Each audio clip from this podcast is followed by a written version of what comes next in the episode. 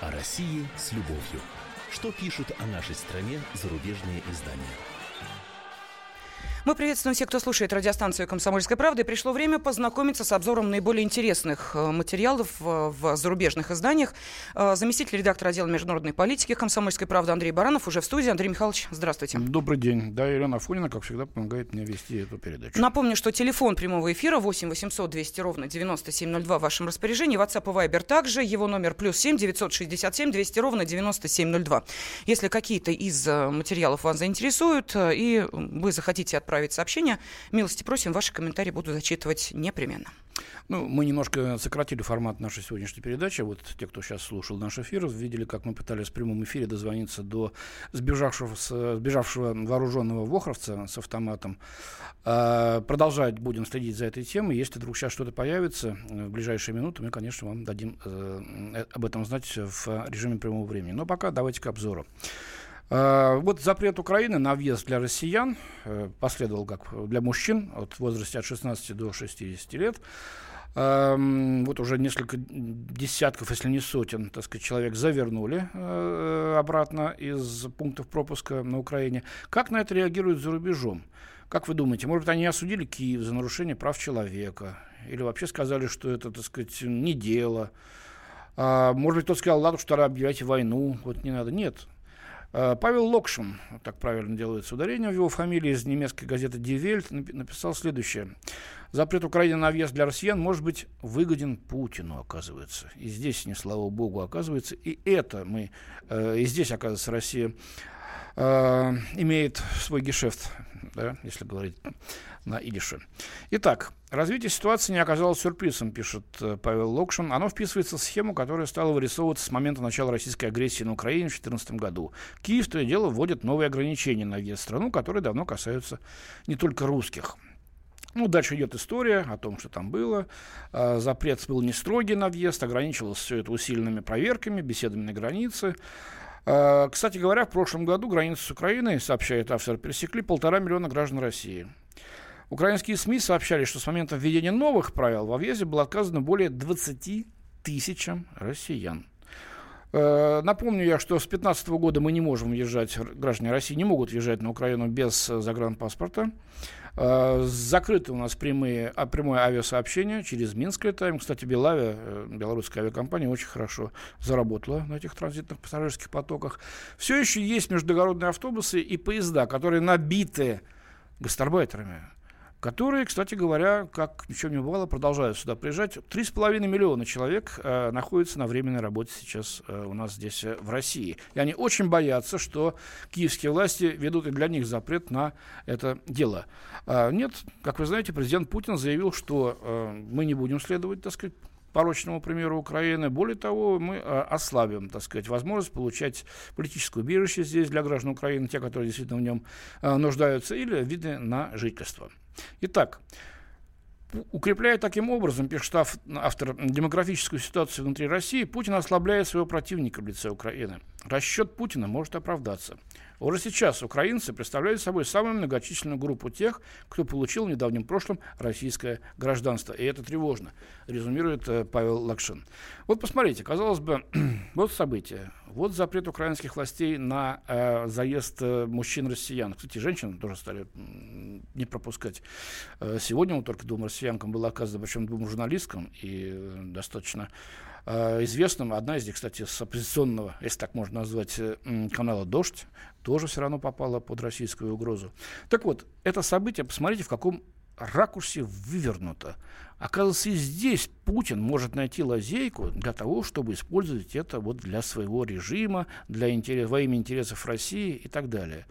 Повторюсь, никто не осуждает киевские власти за прямое нарушение прав человека. Если бы это э, правило ввела Россия, ну, представьте, против украинцев или кого-то еще. Да сейчас бы были бы трусы на колесах такие до неба, и такие публикации гневные были бы, и такими бы эпитетами обкладывали Кремль и, и наших, так сказать, руководителей, что мало бы здесь не показалось. Нет. А здесь вот так вот даются. Оказывается, это мы можем использовать э, ради своих интересов. Что-то пишут, э, нам пока, э, пока еще не пишут наши слушатели. Но, тем не менее, я напомню, что телефон прямого эфира 8 800 200 ровно 9702. или можете оставлять ваши сообщения по WhatsApp э, или Viber э, плюс 7 967 200 ровно 9702. Кстати, вот э, в этой публикации говорится, что согласно данным украинского Центробанка, Россия в 2017 году, в прошлом, да, стала важным источником финансовых переводов в азербайджан, вот этих вот украинцев, работающих здесь, якобы 440 миллионов евро они перевели отсюда туда, и это лишь четверть того, что переводит из Евросоюза украинцы домой. Ну, я, наверное, поспорил. Мне кажется, что в таких количествах в странах Евросоюза украинские граждане пока не работают. А, по крайней мере, не миллионами там исчисляется. Заработки там уж не совсем такие большие. Если взять, допустим, вахтовиков, которые здесь работают на наших э, промыслах, на северных, э, на нефтеносных и газовых, э, там зарплата ого-го повыше, чем в Европе, по крайней мере, если сравнивать, так сказать, с зарплатой, с жалованием нянечки какой-нибудь.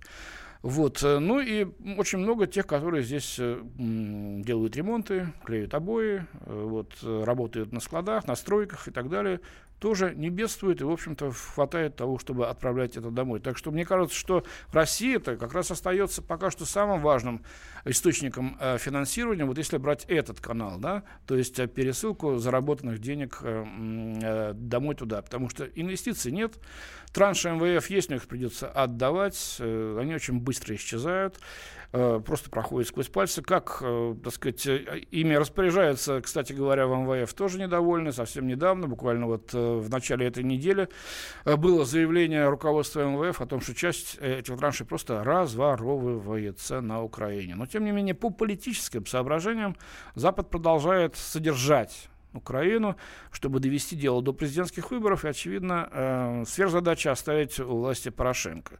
Потому что с Юлией Тимошенко, которая сейчас возглавляет предвыборную гонку, хотя официально она еще не объявлена, надо еще будет договариваться. Но я думаю, с этим у них э, проблем не будет. Итак, напоминаю, э, номер прямого эфира 8 800 200 ровно 9702 и э, WhatsApp и Viber. Ждем ваших сообщений. Плюс 7 967 200 ровно 9702. Э, ну, пока вы собираетесь с мыслями, я бы перешел сейчас к новой теме. Мы э, сейчас начнем ее, потом будет небольшой перерыв э, на... А, вот есть звонок, давайте послушаем. Александр из Москвы. Да, добрый день. Здравствуйте, Полковник Александр. запаса Александр, Москва. Угу. Вопрос такой мне. Вот скажите, пожалуйста, я вот слушаю вот разные радиостанции, ну что смотрите, почему у нас, вот допустим, смотрите, у нас правильно говорят, что задержаны, задержаны суда украинские, территориальный кодек России – а открываешь лучший шейха Москвы, знаете, как они говорят? Они не говорят задержаны, они говорят захвачены и обстреляны украинские суда. Почему вот они врут и за это не несут ответственности? Ну, а они так, трак, так трактуют эти события. Ну, наверное, вам стоило позвонить на «Эхо Москвы» спросить. Э, ну, собственно говоря, э, огонь-то был открыт э, на поражение. После того, как все остальные меры были использованы, испробованы, многочасовые убеждения были. Пожалуйста, встаньте в очередь, даем лоцмана, пройдете. Пожалуйста, значит, покиньте территориальные воды, остановитесь, застопорьте ход. Многочасовые. Ну, люди, так сказать, включали там дурку с, с того конца и никак не подчинялись этим нашим сначала просьбам, потом и требованиям. И, в конце концов, приказом пришлось вразумить их огнем. Сразу стали говорить по-русски в эфире э, так сказать, не, не, не рухую, так сказать, Керченской протокой, а я хотел пройти через Керченский пролив, пожалуйста, э, ну, нужна помощь, остановить. Сразу все поняли, сдали, сдали все документы. Почему так поступают некоторые наши СМИ? Ну, видимо, потому что они находятся в оппозиции к власти в России, и все, что делает власть, что бы она ни делала, не предпринимала, наверное, значит, э, хотят представить в негативном ключе. Э, поэтому суда действительно были задержаны, вот, э, доставлены под конвоем в Керченский порт, и там сейчас находятся. А моряков, нарушивших законодательство России, границу нарушивших, судят, и свое решение вынесет суд. Он может, так сказать, и принять гуманное решение, и отдать э, и, людей, что называется, и технику эту, господи, кому она нужна, эти суда, а обратно на Украину. Ну, э, главное, чтобы какой-то пример-то был, наконец, нормальный для наших соседей из Киева, чтобы таких провокаций больше не было, ведь может и до, до жертв дойти. Буквально через несколько минут мы вернемся к одной из главных тем сегодняшнего дня. Мы вновь продолжим говорить о сбежавшем сотруднике ВОХР Юрии Петрове. Развитие событий через 4 минуты. О России с любовью. Что пишут о нашей стране зарубежные издания? Магеллан прошел вокруг света за три года, и его знает весь мир. Фок и паспорту потратили 80 дней, и про них написали книгу. А с нами это можно сделать всего за полчаса. Знаменитые путешественники в прямом эфире расскажут, где побывали, что увидели и через что пришлось пройти, проехать, проплыть и пролететь. Совместный проект «Радио Комсомольская правда» и Русского географического общества «Клуб знаменитых путешественников». Отправление каждый четверг в 12.05 по Москве.